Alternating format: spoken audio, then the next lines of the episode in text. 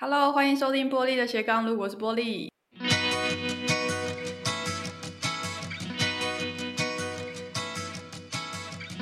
哇，好哥讲到现在，我对于这本书就是赢在逻辑思考力，玩一场扩张边界的游戏的概念有更多的理解。因为虽然我已经看过这个书哦。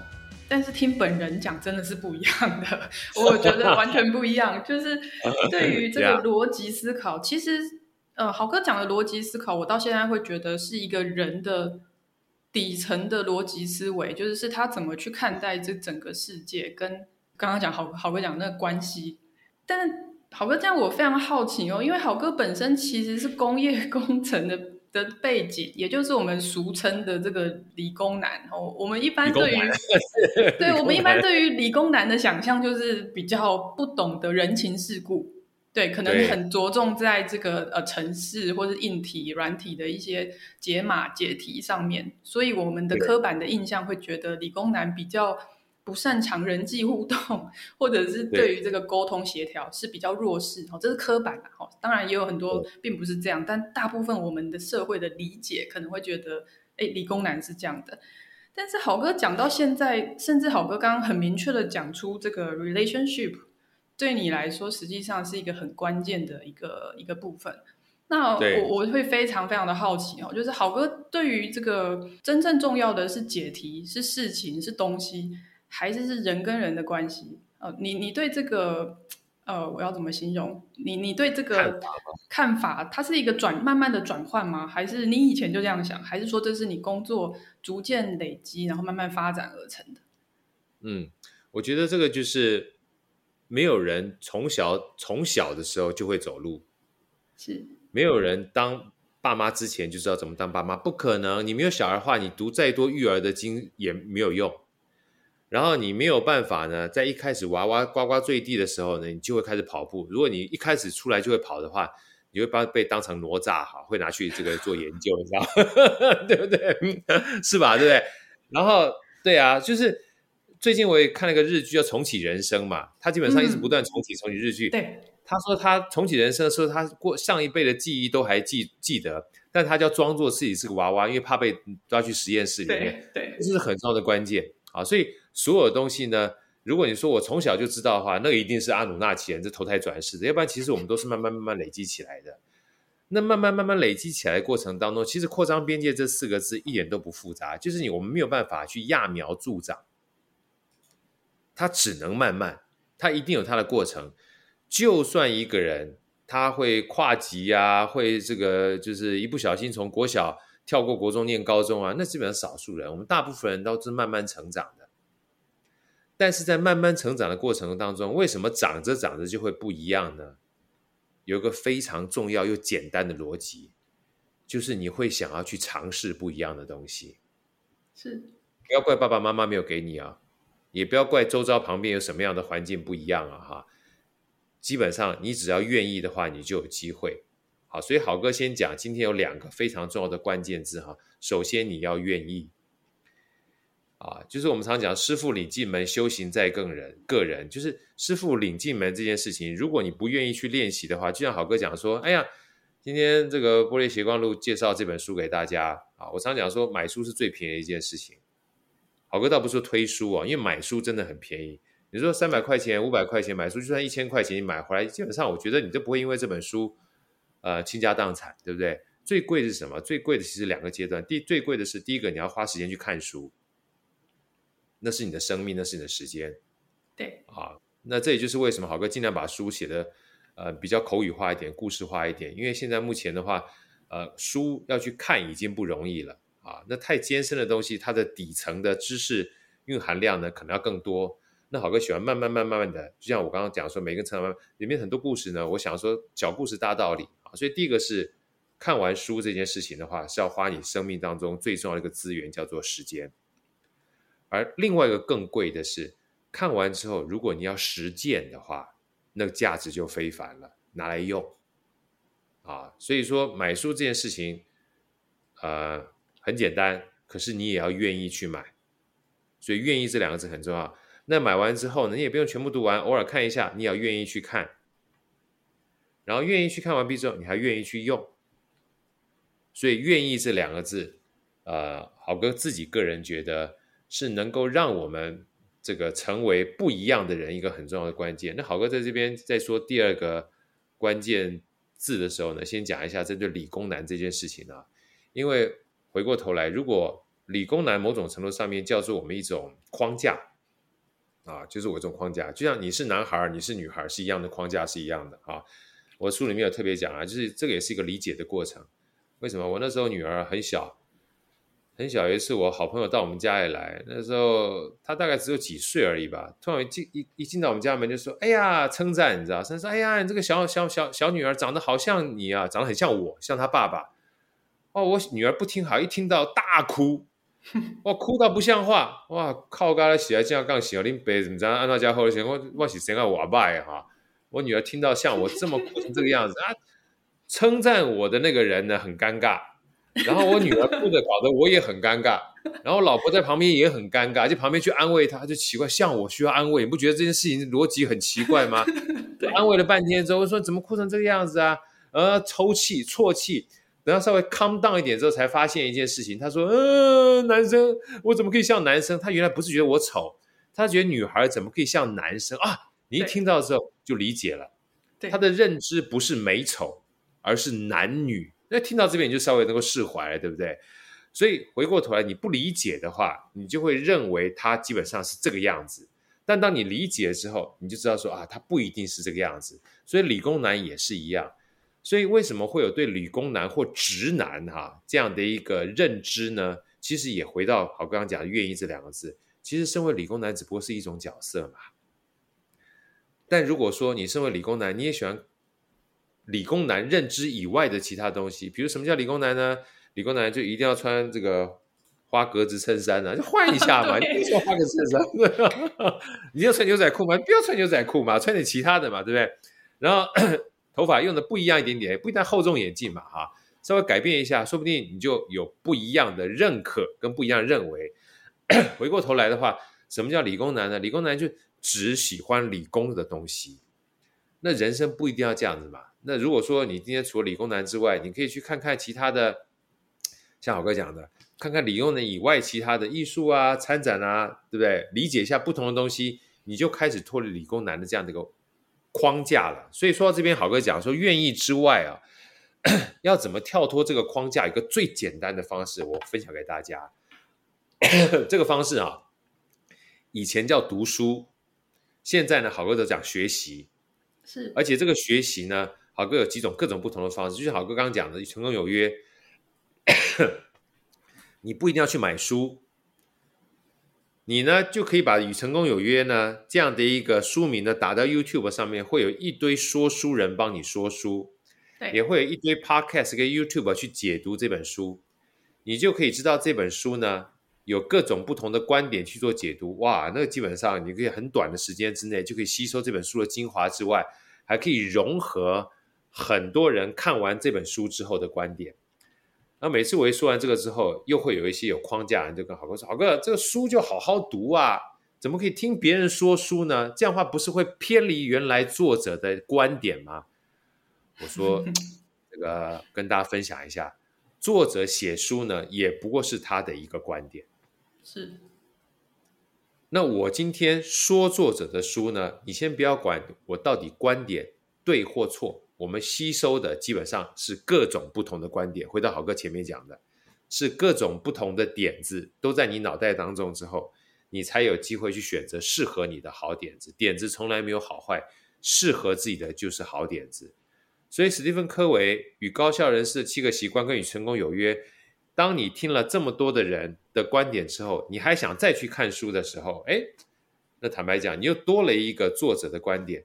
那如果你发现我还没读他的书，听别人讲书我就已经有很好的学习的话，那又有什么关系呢？啊，这是好哥的观点，你也不要不一定要吸收啊。所以其实不要执着，不要执着在执着这件事情上面，这个或许是可以执着的方式。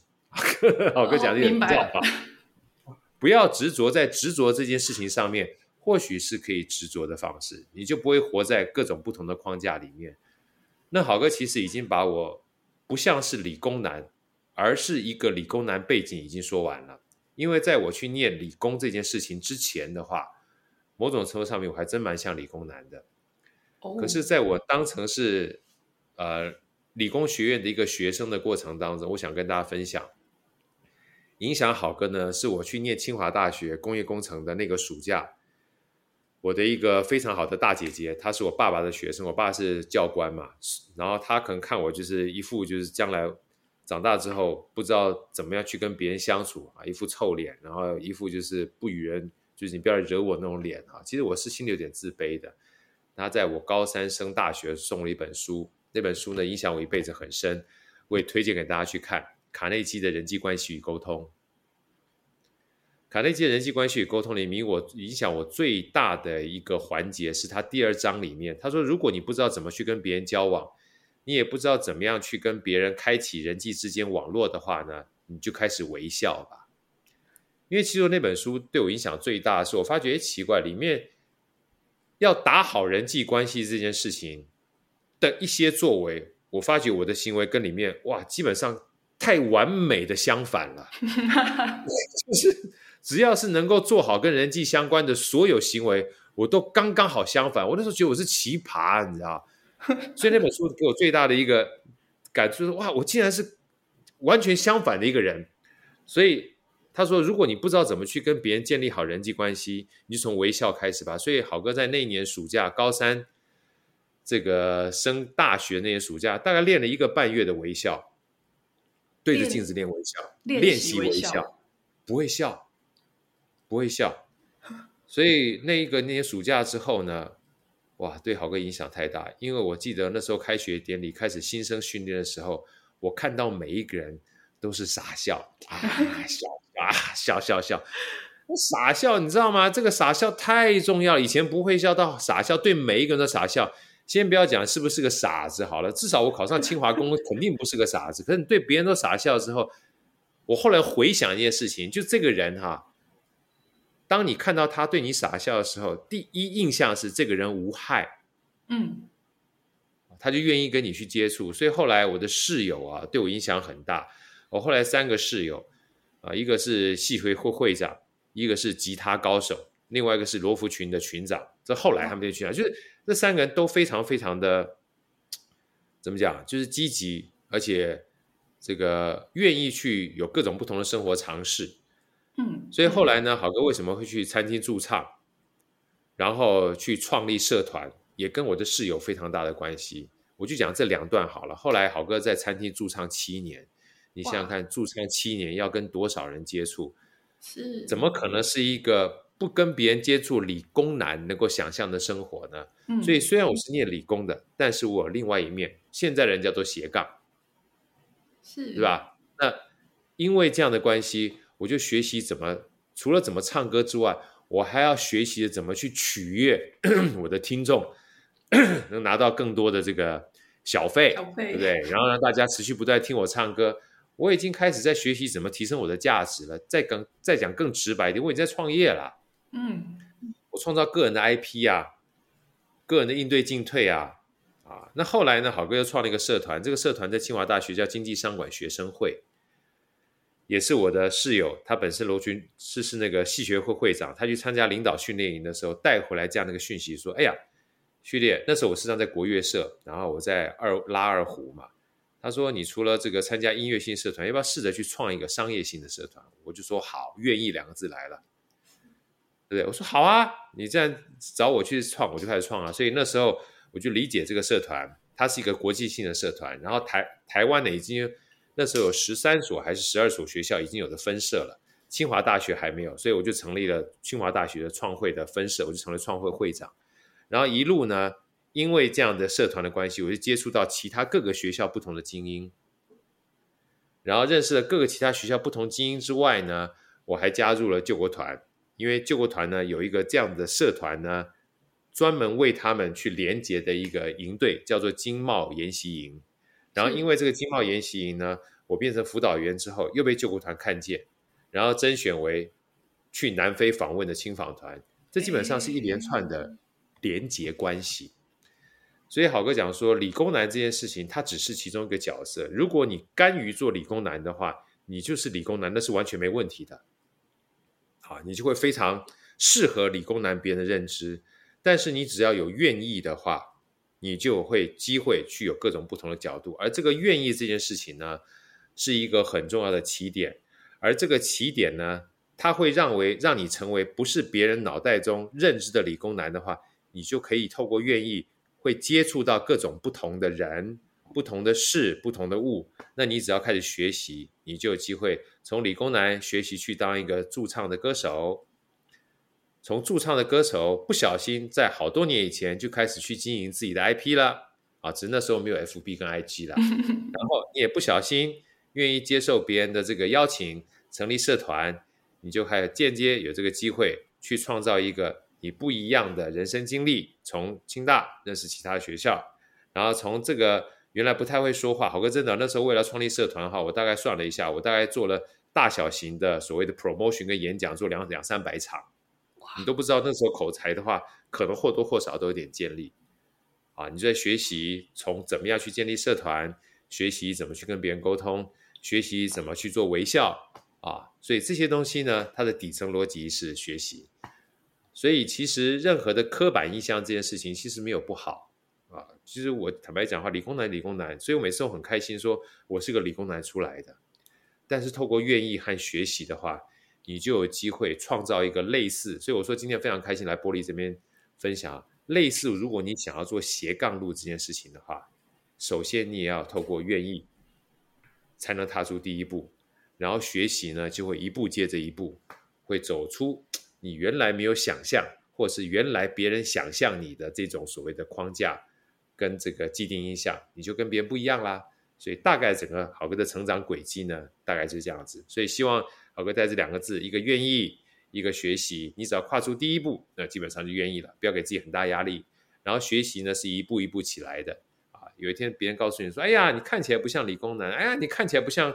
我还更多嘞。好哥，玻璃，你知道好哥什么星座吗？不知道对不对？不知道。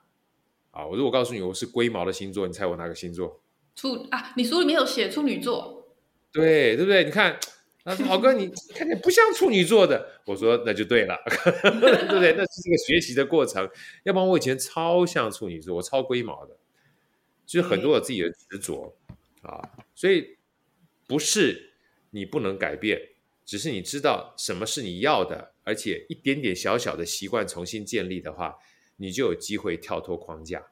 那跳脱框架就扩张边界啦，你就不在原来的圈子里面了啊。”那这样的话，你如果说跳脱框架或扩张边界，会让你觉得越来越幸福、越来越快乐、呃，越来越舒适的话，其实你不仅是一个了解他人的过程，你也会是一个了解自己的过程。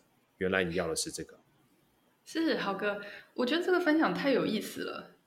嗯，好哥刚刚提到的社团的这个一步一步的发展跟连接，我觉得比较能够想象跟揣摩。但好哥刚刚有提到餐厅驻唱七年啊。这个会不会有一点违反了好哥刚刚讲的这个的比较容易做？这个对当时的好哥来说，应该是蛮大的一个跳跃吧？当时这个决定对你来说是困难的吗？那促使你决定这样做的原因是什么？因为我猜啦，就是会到餐厅驻唱，铁定是原本好哥就喜欢弹吉他唱歌嘛。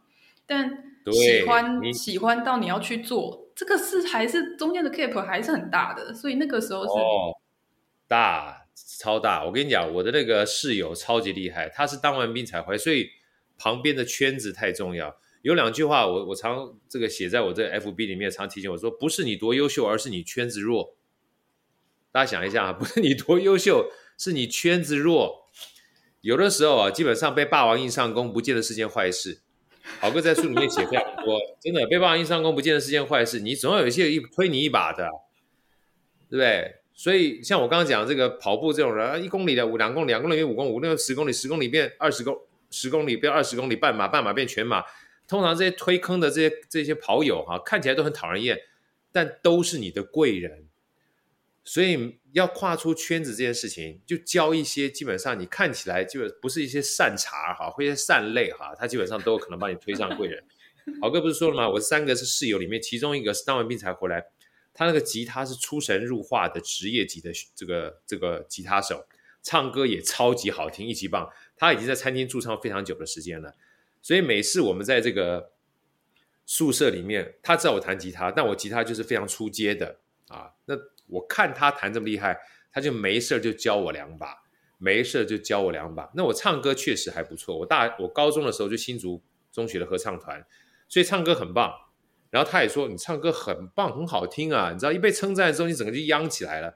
吉他再练一下，练一下你就可以去驻唱了。说一次基本上，哎呀，不要去了。说两次不要去了，多说几次之后，你就觉得自己被洗脑了，你知道吗？来来，序列，我教你一首这吉他曲，你相信我，你只要这个吉他曲弹完之后，你去这个面试一定会上。他就教我了一首当时我自己学了快两三个礼拜叫《Leader of the Band》Dan Fogelberg 的歌歌曲。哦，光学完那首曲子之后，我觉得我吉他的这个技巧就就上一个层次了。嗯，然后上一个层次，他说我已经帮你约好了，下礼拜四你去那个。野店去去面试，那个野店的这个老板娘是我好朋友，听听到这段了吗？是被霸王硬上弓的，我已经帮你约好了，然后他已经称赞我半天了，然后曲子也教完我了，所以我我就准备要去了。我说我行吗？啊，没关系，你就去了。当天下午没什么人，你就去了。那天基本上没有什么客人的，你就去就对了。哦，客人也没有，哦，只有老板娘给在那个地方，他就王王姐。我说哦好，那我就去了。他说你也不用带带吉他去，他吉他那边都有，你就去就对了。不过这首歌你要多练一下啊，因为高音地方的话很容易破音呢。啊，那那首歌音高很多，我就唱好几次，破音差不多一半一半，你知道？我想说管他，去唱就对了。所以当天我就去了，去了之后发现，哎，真的没人，只有王姐一个老板娘在那边洗碗啊。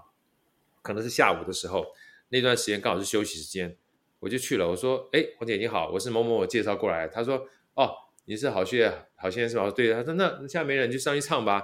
啊，我音都帮你调好了，我知道你要来，今天只有你一个来面试的，我就说好，然后我就上台去唱了，我就唱着，哇，弹弹，都唱的都蛮不错的，歌这个弹的也很好，前奏也很棒，然后音响也很棒，自己稍微比较不紧张，然后看王姐没看我，他这边拼命洗碗，啊，我就很开心唱，然后就唱到那个最高音的破音的地方的时候，我跟你讲，Murphy's Law，墨菲定律就是这样子，果真破音，真的唱破音。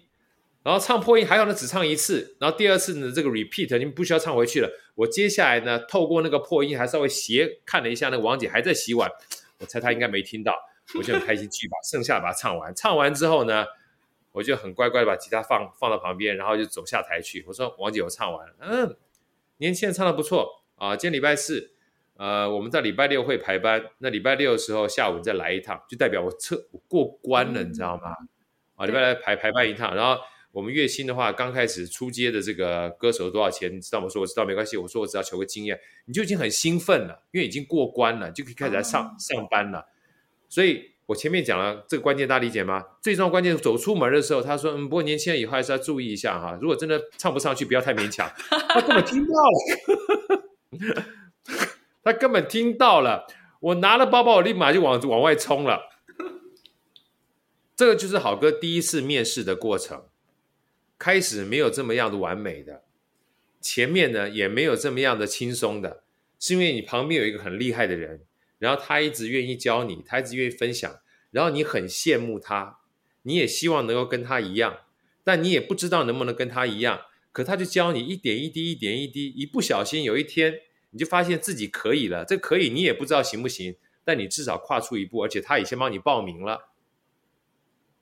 啊，所以大家如果了解这一段的话，就知道很多的一点一滴啊，先行动后思考这件事情很重要。先思考，基本上再看什么工具也很重要。如果大家能够把这赢在逻辑思考力哈，这算卖书吗？搭配的专案管理这两本书看的话，你会很有感觉啊。所以为什么好哥讲行动为王啊？有时候想再多也没有用，想再多也没有用，想再多用什么工具也没有用。所以我说，我先行动再思考，思考完毕之后再采取什么样的逻辑跟工具，哈，它就会变成一个正向的回圈。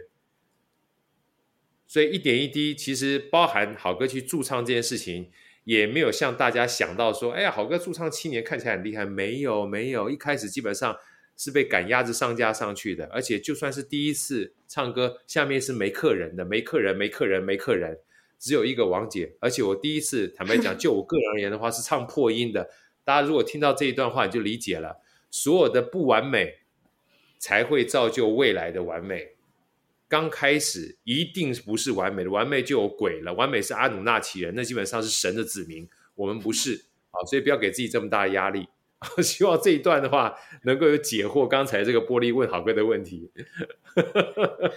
哎呦，我笑死，我真的要笑死，就是，对，因为我觉得现代的呃朋友们是是这样子习惯的。当我们在看一个已经很有成就或者达到了很多的他的人生的里程碑的这样的前辈或者厉害的人的时候，我们会忘记他怎么开始的，或者我们根本就不知道他怎么开始的。所以你看多了，你就会觉得，哎呦，人家那么厉害啊，我怎么这样？所以你看太多的时候，反而会就是像好哥讲的，你你想的很多，你思考了很多，然后比较了很多，最后啥都不敢做。真的。所以就也没有改变。真的，听完好哥之后，你相信，你就你都好哥都可以，你就可以了。愿意愿意跟学习跟采取行动。对，真的相信好哥，我都可以，你们一定可以。那我最后问一个我觉得稍微挑战的问题，但我很好奇。好，来来来，对，因为我们今天的这个讨论，实际上大家都听得出来，好哥是一个很想要或者说非常习惯于打破自己框架的人，然后不断的去尝试挑战跟扩张边界的人。但是这个世界上很受框架限制的人，实际上是很多的，特别是。呃，我我不特别说是什么样的族群啊，是大家可能呃在成长的背景或者学校的教育啊等等，所以大家或许不是那么习惯要去积极的尝试行动哦，甚至可能不晓得或者不认为人际关系是重要的。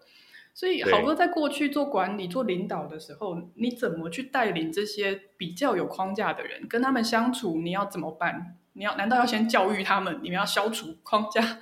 但他们是理解或听得进去的吗？好哥在做管理或者带团队的时候，有遇到过一些困难吗？要怎么解决？多着嘞，多多多多多多如过江之鲫，这正常。要一样米养百样人，一样米养百样人。所以其实小时候，我所以小时候就我年轻的时候做管理啊，就会试图想要去改变别人。其实也不是小时候了，其实我们一辈子都想要去改变别人。但是年纪越大之后，郝哥在这本书里面有特别去讲，我就两句话。前段时间郝哥也写到这 FB 上面，我说这个要求别人是痛苦的根源，要求自己是幸福的开始。嗯，因为认真想想看，我们先思考后逻辑嘛。有的时候我们连改变自己都很困难了，你还想要改变别人？用个最简单的例子，现在目前是夏天还好，有没有冬天？我第二天早上想要五点起来去跑步，但是五点闹钟一响的时候，当闹钟响那一刹那，你突然觉得基本上被窝比外面来的舒服多了，立马把闹钟按下去之后继续睡觉，对不对？对。但是你前一天我还是信心满满的想要要求自己第二天早上五点起来跑步的啊，可是你想想看，连自己改变都这么困难，你还想要去改变你身旁周遭的人，这个坦白讲是不太符合实际的。对，所以真正最好改变的其实是自己，而自己都这么难的情况之下，就试着先从自己开始，先从自己开始。其实与成功有约里面也有说，这就建立所谓的影响圈，不是去改变别人.而是让自己的影响力呢，去让别人潜移默化说：“哎呀，我好想像你这个样子啊，就像我当初我这个室友是一样的啊，对，我好想像你吉他这个样子啊，他没有改变我啊。”是一不小心，一直教我，一直让我唱歌，然后称赞我之后，突然就帮我报了名之后，我就跑去驻唱了，对不对？其实他是不是在管理我？是啊，嗯。但最终想要去吃的这个人是我啊。如果我不吃的话，没有用。我不吃，我不想要做的话，没有用。所以回过头来啊，当年纪越大之后，好哥常讲团队这件事情啊，我介绍两本书，大家有机会去看一下。一本叫做《零规则》，一本的话，这都是奈飞的。主管写零规则呢，是奈飞的 CEO 写的，Netflix 的 CEO 写的。然后奈飞文化手册呢，是 Netflix 的 CHO 他们人资长写的。他说人呢、啊，在一起会共同一起合作，其实真正的关键，它不是能力的好坏，它是一个所有合在一起的话，基本上是一个。能力跟意愿跟默契组合在一起的匹配。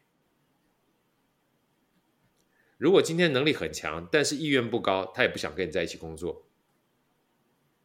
一个基本上能力很弱的人，他就算意愿很高啊，他只要愿意学习，他能力也可以有办法跟你一模一样。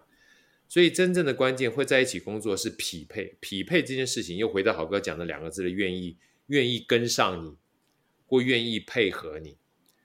他如果基本上能力不足，但他愿意跟得上你的话，他基本上就会自己自修。但他能力很高，但他不想去其他地方，他只想跟你一起工作的话，他愿意跟你基本上一起合作，那也是愿意。所以匹配这件事情很重要，强摘的瓜不甜。所以呢又回到刚才玻璃问好哥的，那如果碰到这个有些人他就不愿意该怎么办呢？或者是这些人的话，他就没有办法去跨出他的舒适圈怎么办呢？这个就谈到中国里面非常有名的两个字了，这就叫做缘分。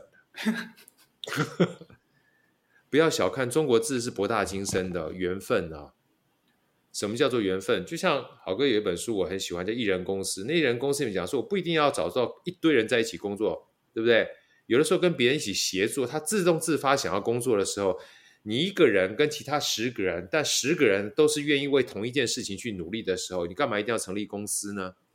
我自己是我一个公司，其他九个人他们自己的公司，但是我们今天为了一个专案去共同付出的时候，某种程度上面，就算是一人公司，我们也可以有办法把我们自己想要共同达成的目标去给完成。就像今天，波莉，你是你的公司，好哥是好哥公司，但是我们共同去完成一个波莉的斜杠路这个 podcast 的时候，其实你不用养我，我也不用养你，但是我们开心的去聊一个半小时，嗯、对，这个出来的这件事情就是我们一个专案跟产品，对。对不对？好，所以说好哥想跟大家分享，就是有的时候管理这两个字哈，本身我们一直觉得一定要管理，其实它不是，从来没有真正管理。最好的，像以前我们在学品质管理的时候，戴明曾经说过一句话：品质管理最好的一件方式就是就是检测品质这件事情，最好一件方式就是你不要去检验品质，因为检验品质也需要花成本，检验品质需要花时间。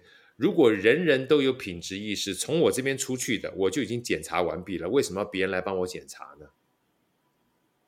啊，所以这个东西是一个很有趣的现象，就是有的时候我们说一定要去管别人。我说，如果最好的方式是不需要管别人，每个都管好自己的话，那不就是与成功有约的影响圈吗？啊，所以现在的激励理论，哈，我那时候不知道听哪一本书，我就忘记了。现在激励理论。跟以前哦，我现在听到想起来是那个樊登有一次在说书的时候，他说以前我们都是学习，包含这个马斯洛的需求理论，说学习怎么去激励别人。现在目前呢，包含父母亲跟教育也是一样，真正最好的激励就是帮助这些人或帮助自己找到自我激励的方式。那每个人如果都自我激励的话，你还需要去激励他吗？不需要，因为人的二十四个小时，你没有一天到晚办，没有一天没有办法一天到晚都在他身边，就像父母亲没有办法一天到晚在孩子身边是一样的。所以，当你思考完毕这个逻辑之后，你就知道你不太需要去管他了。那你说好，跟那团队怎么办？所以，当团队呢，大家去看零规则跟与这个就是奈奈飞文化手册，就说为什么去找团队的过程当中，不是要去教育，不是要训练，当成是第一要务。而是在花很多的时间去找到匹配你团队要的人，这件事情是很重要的。而默契这件事情是没有办法靠面试来达到的。所以为什么试用这件事情很重要？为什么包含我都鼓励大家去看韩剧、看日剧、日剧啦，最多的我都鼓励大家去看《派遣女一》跟《派遣女王》。真正的高手呢，他不一定都要陷在你的公司里面。当你需要他的时候，跟他共同完成一个在那个时间点能够完成的目标就行了。当然，这时候又会很多有很多问题问好哥了啦。就是好哥，那这样的话，那公司是不是不不一定不需要？不会啊，公司有时候还需要。为什么公司有时候生产单位的话，他还需要去操作机器啊？对不对？各种不同的角色，所以有机会去看这两本书《零规则》跟《奈飞文化手册》这两本书，好哥的核心价值、核心观念就两个字：匹配。你需要的从来不是人力，你需要的是解决问题在当下的能力，而解决问题的事情也不是一辈子都需要这个人或需要这个工具来帮你解决问题。所有的问题呢，基本上也是与时俱进的。当你思考了，你解决问题是这件事情的能力是与时俱进需要匹配的时候，你就会不会执着在一定要找一个人或一定要找一个工具。而会在不同的时间点找寻适合逻辑的工具跟人，去帮助你解决问题。那这样情况之下，你就不会执着说，我一定要有公司，一定要去管理。而真正的关键是解决问题、满足你需求的能力，这件事情是比较重要的话，那人这件事情的话，你就不一定要教育他了，因为强摘的瓜不甜啊。所以其实匹配这件事情很重要。那好哥简单做个 summary，匹配最重要。匹配最重要的前提是找到适合匹配的人，这件事情很重要。而找到事情匹配的人或者物这件事情虽然很重要，但你也不要把它当成是一辈子的事情。因为匹配它不会是一辈子，它都会是个阶段性的。讲更难听一点，连家人都没有办法匹配永久。我们都只不过是沧海的一粟而已，在时间的长河长流当中，我们都只是一段，所以没有永远这件事情。当你理解匹配，然后阶段性的匹配，而匹配这件事情只不过是与时俱进的过程的话，或许我们就不会执着要不要去教育他人。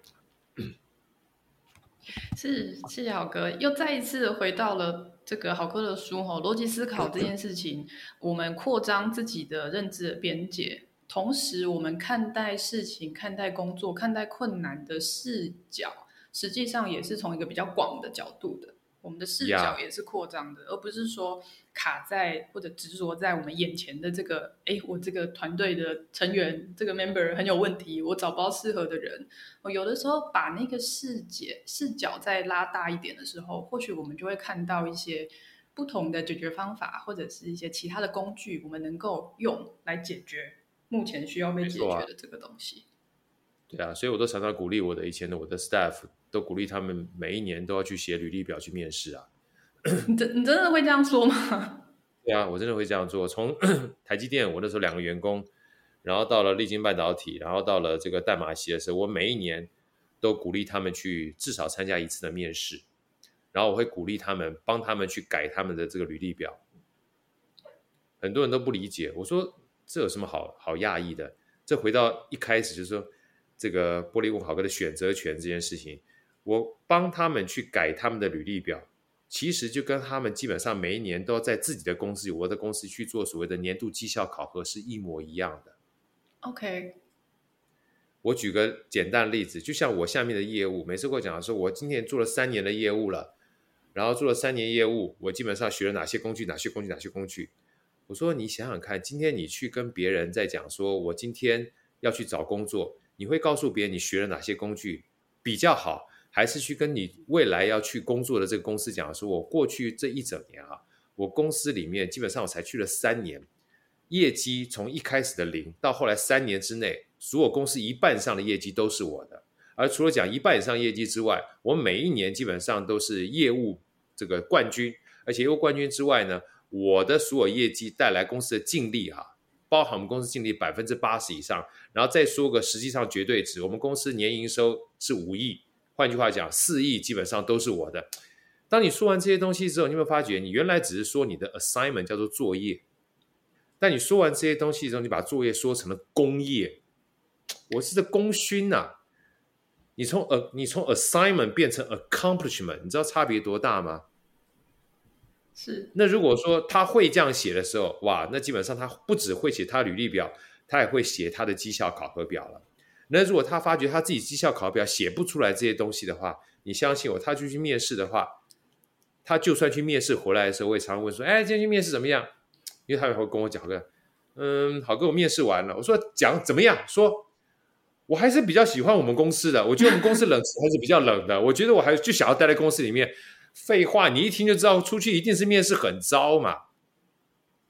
你也不用担心他给你讲什么加薪了。你也不要担心讲什么升官了，他回来就好好学就对了，对不对？你以后要求他，他也会好好做了。这基本上就叫做他的选择权。他如果只看待你公司的话，他总会把所有的责任都放在公司里面。但当你把他放到其他公司去看的时候，他就知道，除了跟公司内部竞争之外，外部基本上也是一个很重要的选择的地方。那如果今天说好哥担不担心有人出去之后回来告诉好哥，我我我在这边三万块钱，别人给我八万。我说你就知道了吧，你就知道我们过去把你训练的多好，对不对？那你就上去要八万，对不对？但是回过头来，你要把他留下，不要留下，你就送送他走。你送他走，说好哥，那不是强者就走掉，有什么关系？如果你可以把从三万升成八万的话，把他留下来；如果他不能升成八万的话，你把他留下，他心中基本上也不甘。他未来在这个地方工作的话，他也会很痛苦，流来流去流成仇。当你思考完毕这样的一个逻辑之后，你就不会把他觉得让他去找工作这件事情是一件不好的，因为你让他明确的知道他应该选择什么样的工作。啊，实际上。呃，是在帮他去打破或者解决他对于现在工作一种固有的思维啊。我觉得在同一个职位上做久了哦，很多东西会变得很理所当然。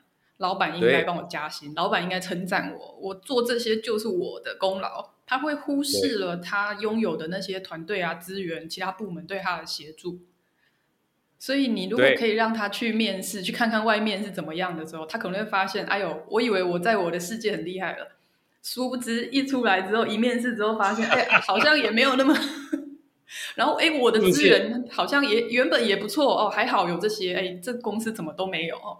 他有一个权衡比较之后，反而在现在的职位上是做的比较安稳，也比较知道哪一些东西是他要在呃积极加强的等等。没错，就是这样子。所以这就是有的时候我们觉得好像。认真做努力做件事情是很好，认真做事情是没没错的，但是要多给自己选择权的时候，你才有机会知道，说不定你做其他事情会更好啊！是的，会更好。对啊，对，因为你不知道，就像我一开始讲的，这是我喝过的酒里面最好喝的。如果你没有喝过其他的酒，嗯，你怎么知道有其他更好喝的酒？啊，人都是在自己的经验跟认知里面去做判断、跟理解、跟选择。对，你怎么知道除了盐巴之外，有没有其他更好的调味料叫味精？说不定比盐巴还好吃，对不对？嗯、啊，所以终其一生哦，持续的去扩张自己的边界，的确是重要的一件事。是，所以而且扩张边界过程一定要觉得好玩。所以为什么讲游戏的关键在这个地方？啊、如果你觉得不好玩，你就会把扩张边界当成是苦差事。但当你觉得好玩的时候，就是你所有的扩张边界，它就是一种好玩的热情，你就会跟玩游戏一样。从来没有人玩游戏说：“哎呀，这个游戏基本上我输了，所以我明天不玩了。”没这回事儿，哇，输了，再来玩一趟，对不对？好玩，再继续玩，你就一次一次知道怎么去破关了。破关就是扩张边界。哇，太好了！今天收获很多。最后想要请好哥送给大家一个彩蛋哦。这个原因是啊，我自己在做这个一对一的职涯咨询的时候，也有一些这个传统的理工男的朋友哦，会来问说求职啊、履历啊。理工男朋友对于这个文字的表述，甚至是描述他自己的这个工业，就刚刚豪哥讲的，他的成就，他完成的一些东西，不太擅长的，不太擅长表达自己。那豪哥刚刚在这个我们前面聊天的时候有提到，他有教这个部署怎么样去写履历啊，哈。所以最后呢，就把这一段当做彩蛋哈，可不可以请好哥分享一下，理工男朋友们哦，或理工女朋友们 怎么样去表达自己，传达自己的价值？好。我这样讲好了，传达自己的价值呢，呃，通常我讲最简单的两个关键啊，如果可以的话，如果可以的话，试着把自己就是在讲的过程当中呢，呃，言简意赅这四个字啊，因为我在书里面特别提个工具哈，就是当你要告诉别人的时候，要传递自己东西的时候，常常会只想说自己说的话，而忘记你的对方哈是要听进去你说的话。所以言简意赅，它底层逻辑就是少就是多。说的越少，别人记得越多。而说的越少里面呢，有两个重要的关键东西，试着可以加在这里面。一个叫数字，一个叫时间。啊，比如说我这样跟大家分享说，哎呀，我过去呢这个蛮长的一段时间里面，业绩做得非常非常不错。你好像说了，又好像没说，对不对？但如果我今天多说一点点，我在过去三年啊。几乎年年都是我们公司的业务冠军，每一年的业绩呢都超过我们公司所有业绩的百分之五十以上。然后我们公司呢是个年营收五亿的公司，大家基本上都知道两亿五以上，对不对？你加个时间，加个数字，就会让别人基本上很容易理解你说的是什么。那回过头来的话，其实不只是理工男了，我们平常聊天也是一样。比如说我今天如果要跟这个玻璃在聊天的时候说，波利，这个今年下半年啊，好哥要减肥，好，我好好减肥一下。我讲完了，但好像有讲跟没讲一样。但如果告诉你说，现在目前四月，接下来这三个月哈，我要减三公斤，你就知道我是三个月减三公斤，一个是时间，一个是数字。当我讲完这个三公斤跟三个月的时候，再讲其他的东西，某种程度上，这是一个很重要的重点，因为它很少，你就容易记得住。所以这就是为什么很多人都说，好哥，我在其出的七本书，其实我自己也是心惊胆战的，因为大家都认为好哥是写财务的，所以他记忆点好哥也是财务。我在讲其他东西的时候，某种程度上会混乱了别人对我的认知。不要怪别人，基本上记不住你其他的，因为每一个人记忆都有限的。所以，当我们理工男也好，或者是一个在职生也好，或者谁也好，你可以跟别人讲你有非常多的好处，但试着把它浓缩一下，讲个一点两点就行了。而这一点两点里面加上数字跟时间，在聊天的过程当中，让别人能够记得住这件事情很重要。在面试的过程当中，让别人能够记得住这件事情很重要。所以，这简单讲这个小小的彩蛋就是，其实不管你将来创业也好，或是 IP 也好。或是跟别人聊天也好，少就是多，言简意赅，加上数字跟时间，这是一个工具。那思维是什么呢？思维这两句话也是好哥的座右铭，分享给大家。不只要说自己想说的话，更要说别人记得住的话。不只说自己想说的话，不要滔滔不绝，更要说别人记得住的话。说少一点，说慢一点。让别人听得清、听得下，这两个东西，你才会把自己的 IP、自己想要传递的资讯，真正烙在别人的脑门里面，烙在别人的心坎上面。说少一点，说慢一点，不只说自己想说的话，要说别人听得进的话，当做是一个小小的彩蛋送给大家。好，谢谢好哥，太好了。好哥，最后这一段确实是非常值得我们思考哦。然后呢，在书里面其实也是有提到的，对，哦，只是说传递的方式、这个角度哦，还有这个着重的点比较不一样哦。所以今天好的访谈完好哥哦，确实我觉得对于这本书哦，有有更多的理解。那最后我也再次的这个帮好哥推荐一下，就作者可能比较不好意思，所以我我自己是觉得，无论你是做什么样的工作，因为各位，如果你听完了今天这一集的讨论，你应该也听得出来，这书其实不是针对某一个工作问题或者是某一个项目去做这个逻辑思考的讨论，而是说我们能不能够建构一个我们自己哦去观看。世界观看人生、观看工作的属于我们的一个底层思维，而且它是可以帮助我们不断的去成长的。我的意思是，我们的认知边界、我们的知识边界、我们的人际的边界，然后透过行动、透过我们的思考的改变，去创造我们可以不一样的那个权利，然后带来不同的结果。啊，我觉得，所以它是适合每一个人来读的。我一开始是有一点紧张啊，就是。大家不是不是很确定，大家是不是对于逻辑思考那么接受？对。但如果你听完了今天这一集节目，我想你应该会对于这个部分就不太会担心啦。所以我想它是适合每一个工作者，无论你创业啊，或者你是上班族，来读一下这本《赢在逻辑思考力》哈，玩一场扩张边界的游戏。我今天访谈完好哥之后，应该也会再把它多读几遍。今天就真真的非常谢谢好哥哦，拨时间来跟我们聊一聊他的新书。谢谢。那大家也可以追踪好序列好哥的 Facebook 哦，关注他会不会随时有新书要上市。谢谢。